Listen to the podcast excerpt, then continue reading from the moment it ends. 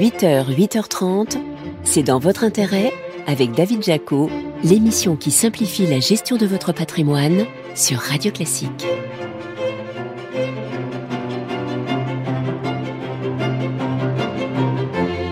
Bonjour, ravi de vous retrouver comme tous les dimanches matins sur Radio Classique. Nouveau numéro de C'est dans votre intérêt. Au programme de cette émission, vous verrez que l'on peut tout à fait acheter le patrimoine immobilier de l'État. Châteaux, hôtels particuliers, villas, maisons forestières, immeubles de bureaux, terrains bâtis ou encore casernes de gendarmerie. On parlera également des jets privés, l'aviation d'affaires qui subit un coup d'arrêt ces derniers mois. Et puis vous verrez que, à défaut de posséder un jet privé, vous pouvez en louer un à plusieurs à des tarifs qui sont nettement plus abordables. Enfin, nous vous dirons pourquoi les résidences secondaires semblent vouées être de plus en plus fiscalisées. C'est dans votre intérêt? Le récap. Avec BFT Investment Managers, redonnons un sens au rendement. Mais d'abord, retour sur les infos patrimoniales clés de cette semaine avec vous, Laurent Grassin. Bonjour Laurent. Bonjour David. Directeur de la rédaction de Boursorama. On commence par une bonne nouvelle annoncée en début de semaine par le chef de l'État. Euh, bon, une bonne nouvelle à voir. En tout cas, pour tourner la page de la réforme des retraites, le chef de l'État a fait une annonce qui n'a échappé à personne en début de semaine sur TF1. Un coup de pouce aux classes moyennes avec une baisse d'impôt de 2 milliards d'euros. Alors après les déclarations de Gabriel Attal, on sent bien que le gouvernement veut retrouver les bonnes grâces des classes moyennes. Mais au fait, euh, Laurent, euh, qui fait partie de cette classe moyenne ah, C'est la bonne question. Hein. Le président aura principalement en tête les gens dont les revenus sont compris entre 1500 et 2500 euros. Pourquoi eux? Eh bien parce que dans cette tranche de revenus, c'est la double peine, David. Les hausses de salaire tendent à être rapidement absorbées par les prélèvements obligatoires et certaines aides soumises à condition de revenus, comme la prime d'activité, peuvent être perdues. Le gouvernement envisagerait donc des allègements de charges ou des mécanismes autour justement de cette prime d'activité. Bon, il reste des choses à cadrer, mais c'est quand même une bonne nouvelle. Pourquoi vous vous trouvez à y redire? Ah, Eh ben oui, parce que cette annonce devrait définitivement sonner le glas d'une autre promesse. On en a déjà parlé, celle de la baisse des impôts de succession faite par le candidat Emmanuel Macron en 2022. Vu le contexte tendu des finances publiques, il semble difficile de faire autrement. Une autre promesse de campagne, Laurent, mais qui elle pourrait bien voir le jour et bientôt, c'est de rendre accessible, même aux plus modestes, le passage à un véhicule électrique. Et oui, 100 euros par mois pour louer une voiture électrique. La proposition a l'avantage de la simplicité et l'État devrait missionner les grandes entreprises de leasing pour négocier avec les constructeurs et acheter les véhicules qui seront proposés ensuite aux ménages éligibles au dispositif. Bon, je pense que ça peut intéresser pas mal d'auditeurs euh, et d'auditrices qui nous écoutent. Alors je disais bientôt, mais est-ce qu'on a une date? Tiens encore un petit peu de patience. La mise en place du dispositif devrait se faire à l'automne pour des premières livraisons de véhicules en 2024. Attention quand même, vous l'avez compris, hein, cette offre, elle se destine aux plus modestes. Le président avait notamment évoqué, bah oui, le cas des infirmières libérales qui abattent des kilomètres toute l'année pour aller soigner leurs patients à domicile. Bon, on rappelle que si le gouvernement déploie toutes ces mesures, c'est pour lutter bien sûr contre une inflation qui reste forte et qui vient grignoter le pouvoir d'achat des Français et l'épargne aussi, sauf si on a quoi Le bon placement. Exactement. Et on a droit à un classement exclusif cette semaine que nous propose le Figaro qui s'est interrogé sur les valeurs françaises qui protégeaient le mieux David de l'inflation. c'est une bonne idée ça. Comment elles s'y sont pris? Alors ils ont fait leur choix parmi des actions françaises de l'indice SBF 120. Pour faire simple, on va dire que c'est le grand frère du CAC 40. Ils ont sélectionné celles dont le rendement annuel 2022 était supérieur à 3%. Ils ont écarté les sociétés cotées depuis moins de 5 ans et ou dont le cours euh, a essuyé des reculs supérieurs à 5% sur 1, 3 et 5 ans. Bien sûr, l'objectif c'était de limiter la présence de valeurs euh, trop volatiles ou qui n'ont pas encore fait leurs preuves. Et au sein de ce groupe, il y a encore un groupe d'élite, hein, ils ont distingué les valeurs qui battaient l'inflation, on rappelle 6% il n'y a pas si longtemps. Bon, c'est top ça, mais euh, arrêtez de nous faire languir comme ça, là, on veut connaître le classement, Laurent. Bon, roulement de tambour, j'ai pas d'enveloppe à décacheter, hein, comme à hmm. Cannes, mais le lauréat, c'est l'assureur crédit Cofas, devant Engie et le constructeur auto Stellantis, je le rappelle pour ceux qui auraient loupé un épisode, issu de la fusion PSA et Fiat Chrysler. Voilà, entre 6 et 10% de rendement pour toutes ces valeurs. On voit bien, Laurent, que vous prêchez pour votre paroisse, mais euh, la bourse, pour beaucoup de gens, pardon, mais c'est très, voire trop risqué. Et ni moi ni l'AMF nous diront le contraire, David. Mais l'autorité des marchés financiers a publié une étude montrant que même si aucun rendement ne peut être garanti, faut le rappeler, plus la durée du placement est longue, moins les pertes sont fréquentes. Et d'expliquer que de 1988 à 2023, le rendement réel moyen des actions sur 35 ans est de 7,2% par an, eh bien David, c'est supérieur à tous les autres placements. Attention toutefois, c'est dividendes réinvestis, ce qui veut dire, bah, qu'est-ce que ça veut dire Ça peuvent se demander certains auditeurs. Ça veut dire qu'il faut, euh, quand on vous distribue le dividende, racheter des actions avec. Bref, comme le disait un ancien président et des chanteurs de variété de notre époque, en bourse comme ailleurs, il faut laisser le temps au temps. Voilà, il connaît la chanson, Laurent. Merci à vous pour ce récap de la semaine. Laurent Grassin, directeur de la rédaction de Boursorama. Merci David. Allez, on parle d'immobilier à présent avec des ventes assez peu communes, vous allez voir. C'est dans votre intérêt les clés de l'immobilier. L'État cède chaque année une partie de ses propriétés, l'occasion pour les particuliers d'acquérir des biens atypiques. Alors comment faire? Réponse avec Laurent Saillard, journaliste au magazine Le Revenu. Bonjour. Bonjour David. Alors quel type de biens immobiliers l'État se dessaisit-il? Eh bien, David, euh, l'État détient euh, des châteaux, des hôtels particuliers, des villas, euh, voire des maisons forestières. Il a aussi des immeubles de bureaux, des bâtiments universitaires. il peut avoir des terrains à bâtir, des friches industrielles ou euh, parfois ben, d'anciennes casernes de gendarmerie ou des bases militaires. Donc c'est un univers très très large euh, que l'État peut être euh, amené à mettre sur le marché.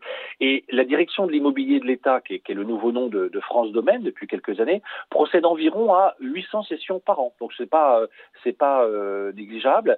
Alors l'idée c'est bien sûr l'objectif, hein, c'est de rationaliser euh, adapté aux besoins des services. On va essayer, l'État essaie de lutter contre l'émiettement des, implantations, euh, contre les surfaces inemployées. Bon, derrière, l'objectif c'est de réduire les coûts de fonctionnement, bien sûr, éventuellement de renflouer un petit peu les caisses. Euh, ce programme annuel de cession, c'est quand même, je vous rassure, c'est pas les jeux de famille, hein, David, c'est une infime partie hein, du patrimoine national, mais euh, il recèle souvent euh, des actifs atypiques ou insolites, totalement introuvables sur le marché. Je vais vous donner un exemple. Euh, bah, pour l'anecdote, par exemple, le fort des Saumonards à Saint-Georges-de-Léron, en Charente-Maritime, qui est situé en face de Fort Boyard, bah, il a été cédé pour environ un peu moins de, de 1,4 million d'euros. Quels sont vos conseils pour acquérir ces propriétés de l'État? Eh bien, en fait, David, pour connaître les sessions immobilières de l'État en cours ou à venir, il y a un site dédié du ministère de l'économie, il suffit s'y connecter, euh, session au pluriel.immobilier-état.gouv.fr. Et là, vous pouvez faire une recherche géographique sur une carte de France en fonction du type de bien, de la localisation. Vous y trouvez euh, ben, les photos, le dossier technique, les conditions de vente, les coordonnées des gens à joindre. Bon, et on peut carrément visiter ou pas? Oui, et alors même euh, c'est hautement recommandé, et d'ailleurs de préférence euh, avec un expert pour mesurer les travaux engagés et affiner l'évaluation, parce que c'est bien vendu par l'État, euh, David, exige souvent de très gros travaux de réhabilitation du fait de leur affectation antérieure ou, il faut le reconnaître, du manque éventuel d'entretien, voilà, pendant parfois quelques années. Bon, comment ça se passe du côté de la... Il y a une procédure de vente qui est particulière? Et alors, l'État, oui, David, enfin, l'État vend ses biens à leur valeur vénale, c'est-à-dire au prix de marché. Alors, évidemment, c'est une notion qui est très relative, vous allez me dire, parce que lorsqu'il s'agit d'un morceau de presqu'île ou d'une ancienne caserne de gendarmerie, il n'y a pas beaucoup de comparatifs. Alors, en réalité, ces biens, ils sont d'abord proposés aux collectivités locales, hein, donc communes, départements régions. Elles bénéficient d'un droit de priorité. En cas de réponse négative et après un délai de deux mois, euh, en fait, les biens euh, vont alors être mis en vente, alors soit euh, via un appel d'offres, soit une adjudication. Si c'est un appel d'offres, eh bien, on va pouvoir recueillir plusieurs propositions d'achat avant une date fixée. Et sauf cas particulier, notamment celui des bâtiments historiques qui ne pourra pas rentrer dans cette euh, catégorie, mais euh, on va dire dans le cas général, ben, c'est l'offre la mieux disante qui va être retenue. Il faut bien sûr qu'elle soit quand même au-dessus de la valeur de domaniale en fait qui a été donnée au départ. Si c'est une adjudication, alors là, on est dans le cas d'une vente aux enchères publiques organisée par la Chambre des notaires à partir d'une mise à prix, et c'est donc la dernière enchère qui va l'emporter. Dans certains cas, mais seulement pour certains biens, l'État peut procéder à des enchères en ligne, et dans ce cas-là, les acquéreurs potentiels vont enchérir sur Internet. De, de, en général, ça se passe de 1 à 3 jours. Est-ce qu'il faut donner des garanties pour être candidat à l'achat? Oui, euh, alors David, il vaut mieux avoir bouclé même le plan de financement avant, parce que pour participer à un appel d'offres, chaque candidat doit verser une garantie ou un cautionnement, c'est au minimum 10% euh, de, la valeur de départ. Si c'est une adjudication, il faut remettre une consignation. Et donc, bien sûr, le candidat qui sera retenu à la fin va notamment bah, va, va, pouvoir imputer euh, ce qu'il a déjà donné sur le prix de vente. Pour ceux qui auront été écartés, on, va leur rembourser. Mais à la signature de l'acte, le paiement doit être effectué comptant en totalité. Ça veut dire qu'il n'y a ni délai de rétractation ni conditions suspensives possibles. Euh, vous voyez, donc c'est pas donné à tout le monde. Et l'acquéreur, il doit ensuite bien sûr régler les, les évoluements euh, du notaire et, et les frais. Euh, voilà. Donc mieux vaut se préparer en amont un peu si on est intéressé. Oui, oui, David. Et d'ailleurs, même avant de participer à une adjudication, par exemple, bah, il est plutôt recommandé d'y assister plusieurs fois parce qu'il faut se familiariser avec le rituel de la bougie qui, remonte quand même au XVe siècle et qui est toujours en vigueur. Euh, et d'ailleurs, en plus, au préalable, euh, les candidats doivent se présenter et déposer un chèque de banque du montant de la consultation. Donc il vaut mieux effectivement avoir bien préparé son, son dossier. Est-ce qu'on peut dire que ça va moins vite que pour un achat immobilier euh, classique, standard? Oui, clairement, parce qu'en fait, à partir du moment où l'État décide de céder un actif immobilier, euh, il va s'écouler en moyenne au moins un an, en fait, en cas d'appel d'offres, par exemple. Hein, vous avez les deux mois pour réunir les pièces de dossier. Euh, après, il y a deux mois pour donner le droit de priorité dont dispose la commune ou la collectivité concernée. Et bon, si elle s'abstient, on a encore deux mois ensuite pour finaliser le cahier des charges et la documentation en ligne. Et à ce moment-là, s'ouvre la période des quatre mois pendant lesquels les candidats vont pouvoir euh, faire leurs propositions. Et euh, l'acheteur euh, va être désigné le, le, mois suivant. On aura ensuite l'acte la, notarié dans le mois encore suivant. Donc, vous voyez, au total, on est autour d'un an. Mais en fait, euh, pour, de l'immobilier exceptionnel, comme on l'a vu euh, il y a encore euh, récemment, si c'est un hôtel particulier en plein Paris ou une ancienne base militaire, là, il va falloir en fait compter beaucoup plus qu'un an pour, que tout se mette en place. Bon, petite question là, si si on veut revendre? Alors c'est possible, mais alors justement, l'État, David, a été souvent euh, accusé de brader son patrimoine. Alors il y a un exemple qui avait fait bouler couler beaucoup de temps, c'est lors de la vente du siège de l'imprimerie nationale, euh, il avait été acheté 85 millions d'euros par le fonds d'investissement euh, Carlyle, lequel l'avait revendu trois ans plus tard, plus de trois fois et demi le prix, et il avait revendu autour de 375 millions d'euros. Alors, dans un rapport, la Cour des comptes a pointé une dizaine d'opérations de ce type qui ont permis aux acquéreurs de réaliser très vite des plus-values substantielles, euh, puisqu'elles représentaient euh, parfois la moitié de ce qu'avait obtenu l'État. Alors, du coup, pour sauvegarder ses intérêts, la direction euh, de l'immobilier de l'État insère désormais une clause d'intéressement aux plus-values. C'est-à-dire qu'en cas de revente dans un délai de 10 ans, à un prix supérieur à celui qui avait été stipulé dans l'acte notarié, l'acquéreur devra verser un intéressement qui peut atteindre 50%, voire plus, de la plus-value réalisée. Bon, ça change quand même la donne. Donc, conclusion, on y va, on n'y va pas pourquoi pas, David hein. si, si, on connaît les procédures qui, vous le voyez, sont quand même compliquées, hein, c'est pas donné à tout le monde. Si les conditions sont intéressantes, peut y avoir des opportunités. Euh, si c'est par exemple une maison forestière, une, une maison d'écluse ou, ou, ce type de, de, de bien. Alors simplement, euh, voilà, il y a euh, le petit bémol, c'est cette nouvelle clause de sauvegarde assez récente sur la plus-value qui, bien sûr, bon, euh, freine un petit peu, on peut dire, l'intérêt peut-être spéculatif de l'opération. Allez, merci Laurent Saillard, journaliste au magazine Le Revenu. Merci David. Allez, on parle à présent des jets privés, qu'ils soient d'affaires ou de loisirs. L'invité de David Jaco. L'aviation d'affaires qui a moins le vent en poupe ces derniers mois. Bonjour Charles Agatin. Bonjour. PDG de Griffon Aéro, vice-président de l'EBAA, qui est l'European Business Aviation Association, qui est l'association française qui représente les acteurs de l'aviation d'affaires. Tout à fait. Le transport en jet privé a connu une chute d'activité de 10% ces six derniers mois. Euh, pourquoi l'aviation d'affaires euh, est un peu moins un porteur ou porteuse? Alors l'aviation d'affaires a effectivement bien chuté ces derniers mois. Pourquoi? Parce qu'en fait il y a eu un très gros engouement euh, après la période Covid, la réouverture des frontières et la possibilité de se déplacer, euh, ce qui n'était pas possible avant. Et puis aussi euh, les lignes régulières n'avaient pas réouvert toutes les destinations, donc il y a eu cet engouement euh, d'après Covid et cette envie de revoyager. Et puis les entreprises, les hommes d'affaires avaient besoin aussi, bien entendu, d'aller revoir leurs équipes et d'aller faire de la prospection et du, du commerce. Le loisir aussi s'est développé. C'est vrai qu'on a eu d'une manière anormale euh, beaucoup de vols loisirs, ce qui n'est pas notre cas euh, de manière générale. On est plutôt de l'ordre de 10% de notre activité, 10 à 15%. On a eu un rebond très très très fort et une fois que tout cet engouement est passé, et eh bien maintenant, on s'aperçoit effectivement qu'on est redevenu à des, je dirais, des valeurs normales. On revient à rythme de croisière. Rythme de croisière. On est encore en dessous de 2019, qui pourrait être une année de référence, mais tout en sachant que c'est je dirais, 10, 15 dernières années, l'aviation d'affaires est plutôt stable. L'aviation d'affaires n'a pas mmh. été en croissance. Et la menace de surtaxe, la mauvaise presse autour du bilan carbone des jets, ça, ça produit ses effets aussi? Alors ça produit ses effets. Alors sur le, je dirais, sur le microcosme franco-français dans le monde, oui, ça produit ses effets, mais c'est plutôt ennuyeux par rapport à l'activité, je dirais, euh, internationale, puisqu'en fait, la place parisienne va finir par être un petit peu euh, abandonné au profit d'autres places comme euh, Londres, euh, la Suisse ou autres. Et c'est un vrai problème dont on aimerait d'ailleurs pouvoir bien discuter. Et nous avons rendez-vous avec le ministre au mois de juin, le ministre Clément Beaune, pour discuter de, ouais. de ces effets-là. Les voyages en jet d'affaires se font majoritairement, c'est ce que nous dit Greenpeace, sur des distances de moins de 750 km. Est-ce que c'est vrai?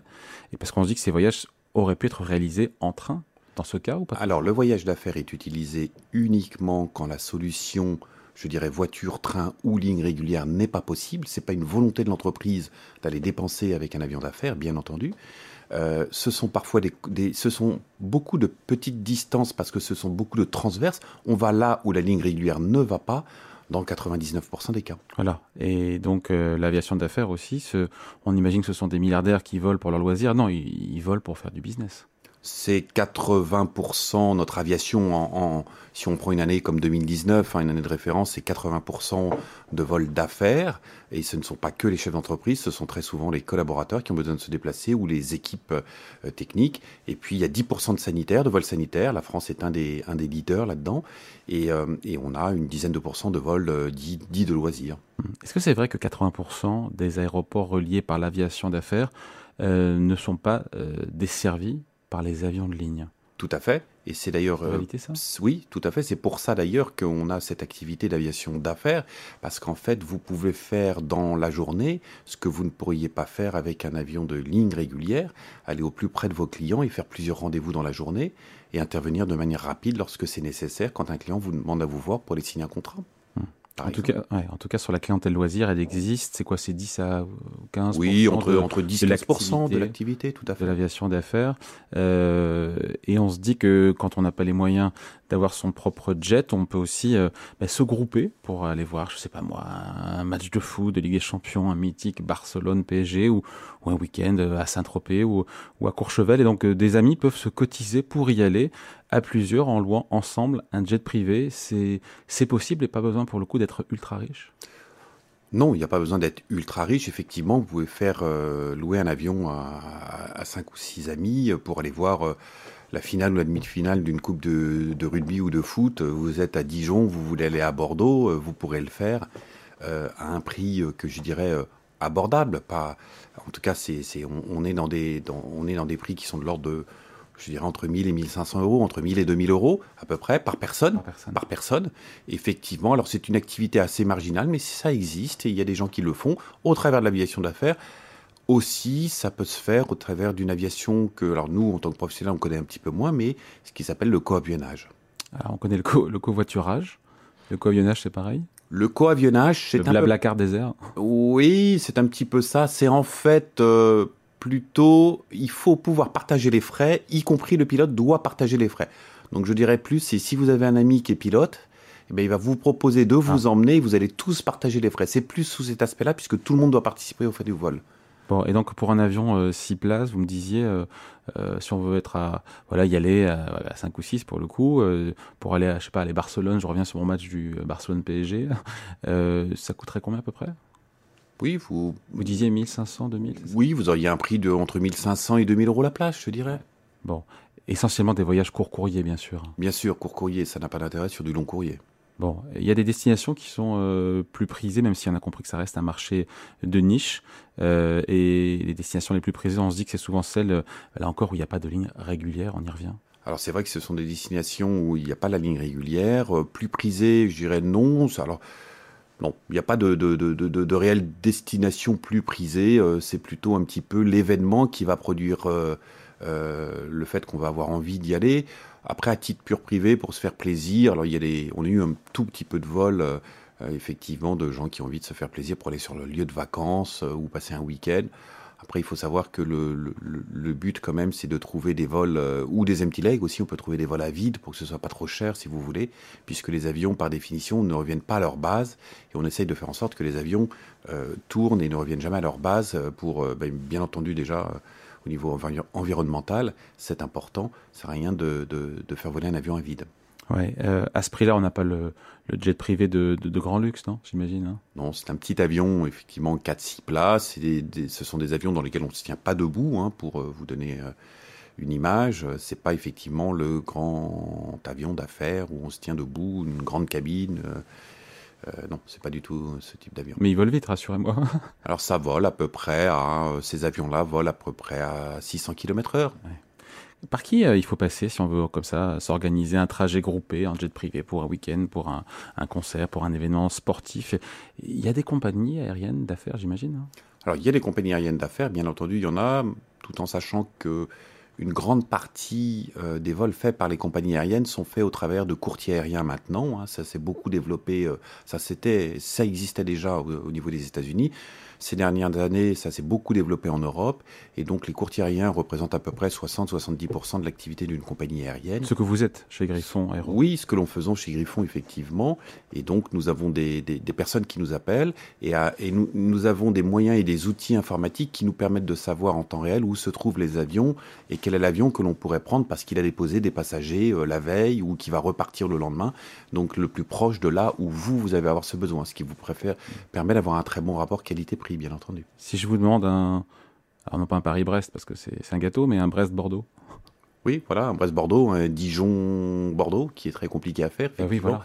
Eh bien, on va vous trouver, alors si on fait un Dijon-Bordeaux, ben, on va vous trouver un avion qui serait posé euh, euh, bah, soit à Dijon euh, la veille, ou un avion qui est pas trop loin, par exemple à Genève, et ça va permettre de minimiser les coûts d'approche de l'avion. Bon, on finit là-dessus. Il y a des plateformes internet, j'imagine. Euh, il n'y a pas un Opodo, euh, pardon de faire une name dropping, mais euh, du jet privé, ça doit exister dans des plateformes. Alors, dans l'aviation d'affaires, il y a des plateformes professionnelles qui, sont, qui ont un accès pour des gens comme nous, comme les courtiers aériens. En revanche, à titre un petit peu plus privé, oui, il y a quelques plateformes bien connues qui, qui développent, mais c'est plus sur le coavionnage, c'est pas sur l'aviation d'affaires. Bon, voilà, merci à vous. Charles Aguetan, donc le PDG de Griffon Aero, vice-président de l'EBAA, l'European Business Aviation Association. Merci à vous. Merci à vous aussi. Allez, on parle résidence secondaire à présent, des résidences secondaires qui semblent vouées à être de plus en plus fiscalisées. C'est dans votre intérêt. On ne vous impose rien. Désormais, les résidences secondaires seront les seules résidences à cumuler taxes foncières et taxes d'habitation, puisque la taxe d'habitation, on le sait, a été définitivement supprimée depuis le 1er janvier, alors qu'elles peuvent être les conséquences de ces changements d'imposition. Les résidences secondaires vont-elles devenir l'objet de toutes les attentions fiscales? On en parle avec vous, maître Jérôme Barret, bonjour. Bonjour David. Avocat associé au sein du cabinet Yards. Parlez-nous un petit peu de ces changements. Effectivement, nous l'avions euh, évoqué auparavant, David. Euh, désormais, seules les résidences secondaires vont supporter la taxe d'habitation.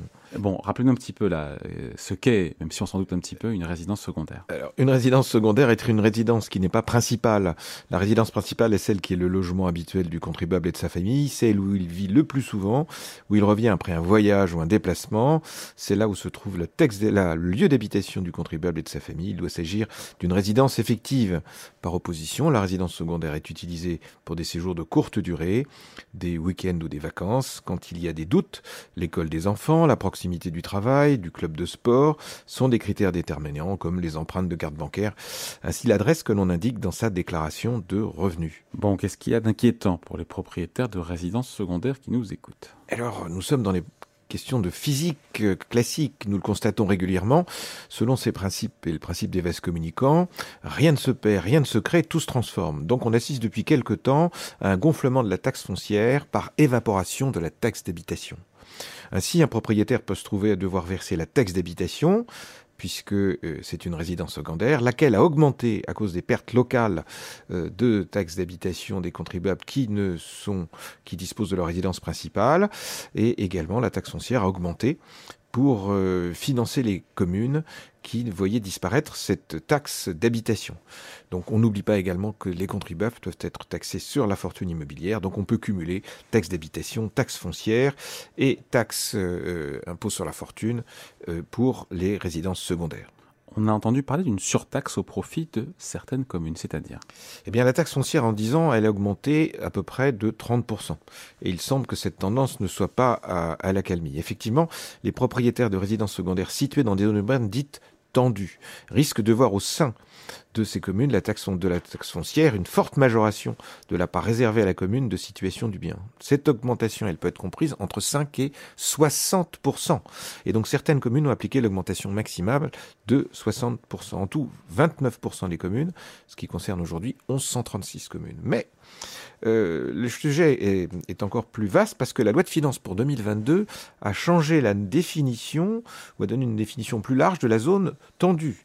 Euh, on retrouve ainsi des zones de montagne ou des zones de bord de mur, de bord de mer, qui sont des zones de, de villégiature et qui sont donc des zones touristiques. Le décret devrait fixer les localités à paraître et, la proportion euh, importante de résidences secondaires par commune. C'est donc un véritable bouleversement fiscal qui est en train d'intervenir. Est-ce que Courchevel, Val d'Isère ou encore Saint-Tropez vont devenir des zones tendues? Et vous vous souvenez que nous avions évoqué la compétition qui existait en matière de taxes locales entre communes de villégiature peuplées de résidences secondaires et celles percevant la taxe d'habitation. Alors on parle depuis pas mal de temps déjà, plusieurs années, de la révision des valeurs locatives des locaux d'habitation. Est-ce qu'il y aura des révisions sur les loyers? Qui seront déclarés, je sais pas, dans les prochaines années, 2024, 2025 alors effectivement, cela fait 30 ans qu'on parle de la réforme de la taxe, euh, des taxes locales et notamment de la valeur locative de 70.